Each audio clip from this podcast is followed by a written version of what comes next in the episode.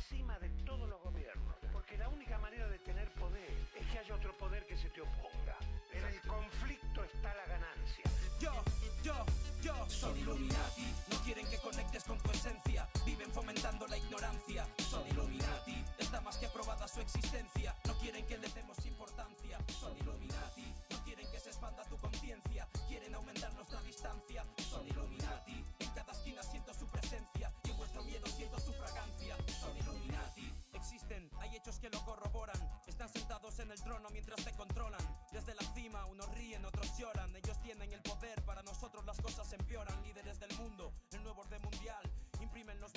en el dorsal. Vivimos en una burbuja de cristal. El ojo que todo lo ve desde una empresa multinacional. Masones alto en las altas esferas. ¿Qué tal gente? Espero todos estén bien nuevamente. Soy Eli. Bienvenidos a un nuevo episodio de Historias Curiosas del Mundo. ¿Llegó realmente el hombre a la luna? ¿Quién asesinó al presidente de Estados Unidos, John F. Kennedy? ¿Cómo se inició la pandemia global del VIH? ¿Quién gobierna realmente este mundo?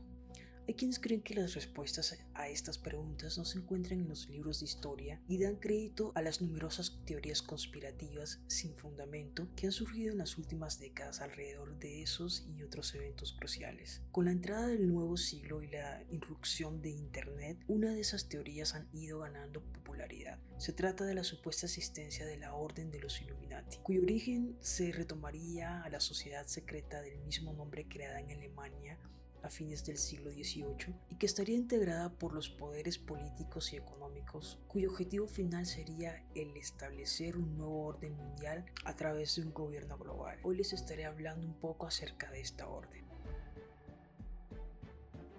En los últimos años hemos oído más sobre los Illuminatis gracias a una selección de famosos que supuestamente formarían parte de la siniestra organización. Además son numerosos los teóricos que han investigado sobre ello, y no precisamente con claros resultados. Según estas teorías, los miembros de esta secta no religiosa son muy numerosos y han infiltrado todos los puntos de poder que rigen nuestra sociedad, el mundo financiero y los gobiernos.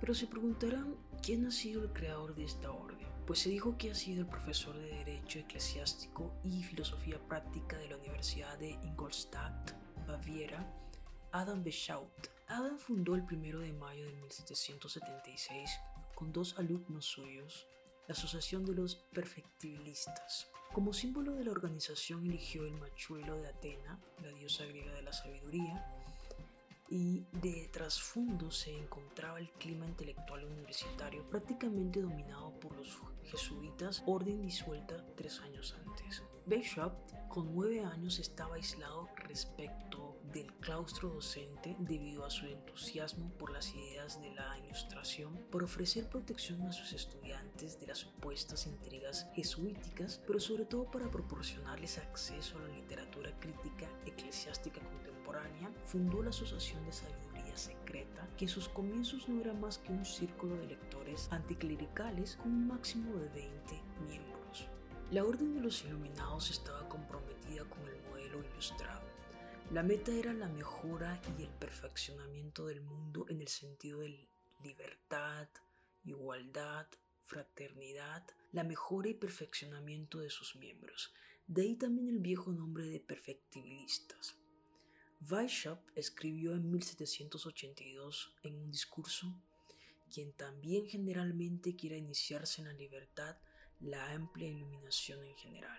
Pero la iluminación no consiste en el conocimiento de palabras, sino de cosas. No se trata de la comprensión de conocimientos abstractos, especulativos, teóricos, que inflan el espíritu pero no mejoran el corazón. Según Weishaupt, el medio para alcanzar la libertad era principalmente la educación, pero no solo la aportación externa del conocimiento, sino en primera línea de la formación del corazón, la moralidad, que debería capacitar a los individuos para autodominarse y por lo tanto serían superfluas otras formas de dominio como el despotismo de los principios absolutistas, pero también el despotismo espiritual ejercido por la Iglesia Católica.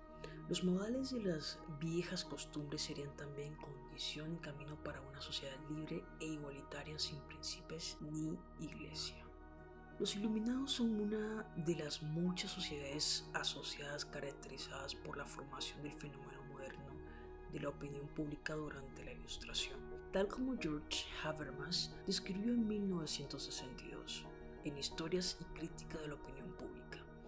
Durante las castas sociales premodernas sucedía en la iglesia o en la corte y pervivía ahora. La posibilidad de traspasar las fronteras estamentales para reunirse en niveles sociales al menos a priori igualitarios en las sociedades lectoras o diversas asociaciones caritativas como las sociedades de amigos del país, en los francmasones y los rosacrucianos o incluso en las sociedades secretas como los iluminados. A diferencia de otras sociedades, los iluminados tenían un programa político explícito, mientras que entre los francmasones, por ejemplo, son eh, indeseables las disputas religiosas, confesionales o políticas. También se reconocen los eh, masones por su afiliación y no son a diferencia de los iluminados estrictamente secretos. Aunque los iluminados adoptaron aspectos masónicos como la logia y la jerarquía, también es cierto que ni pertenecían a la misma orden ni cooperaban en organizaciones eh, nacionales como la Gran Lógica o el Gran Oriente. Según los mitos y teorías conspirativas, eh, está William Gay Carr, un fundamentalista cristiano y escritor de teorías de conspiración y antimasónicas, hizo mención en uno de sus libros de 1955 a la presunta existencia de una serie de cartas escritas entre los años 1870 y 1872 que supuestamente se conservarían en los archivos de la biblioteca del Museo Británico entre un antiguo militar confederado llamado Albert Pike, de hecho el único representante de la confederación y a la vez miembro activo del Ku Klux Klan, honrado con una estatua en Washington, D.C., y el francmasón carbonario Giuseppe Mazzini, un filósofo y político italiano que se esforzó por unificar los estados italianos y quien había sido seleccionado por los Illuminati para dirigir sus operaciones mundiales en 1834. El Museo Británico desmiente la existencia de dichas cartas y su contenido anacrónico y fundamentalista, más la total ausencia de fuentes del autor, indica que han sido totalmente inventadas por la mente del mismo. Según William Gay Carr, una de las supuestas cartas, fechada el 15 de agosto de 1871, el mencionado Pike le habría hecho saber a Mazzini el plan de los Illuminati para el futuro del mundo. Esos son unos fragmentos de las tres guerras que implicarían al mundo entero.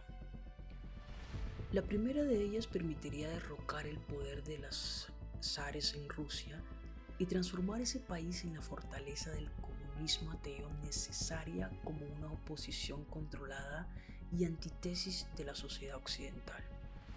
Las divergencias causadas por los agentures o agentes de los Illuminati entre los imperios británico y alemán serán utilizados para provocar esta guerra, a la vez que la lucha entre el pangermanismo y el panesvalismo. Un mundo agotado tras la guerra no interferiría en el proceso de construcción de la nueva Rusia y el establecimiento del comunismo que será utilizado para destruir los demás gobiernos y debilitar a las religiones.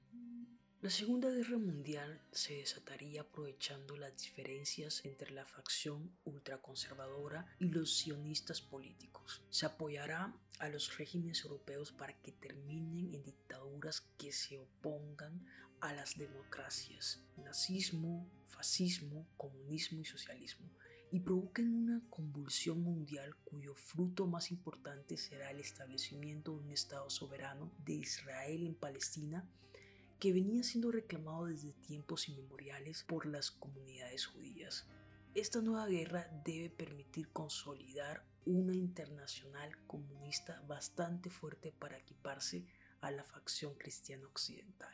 La tercera y definitiva guerra se desatará a partir de los enfrentamientos entre sionistas políticos y los dirigentes musulmanes, este conflicto deberá orientarse de forma tal que el Islam y el sionismo político se destruyan mutuamente y además obligará a otras naciones, una vez más divididas sobre el mismo asunto, a entrar en lucha hasta el punto de agotarse física, mental, moral y económicamente.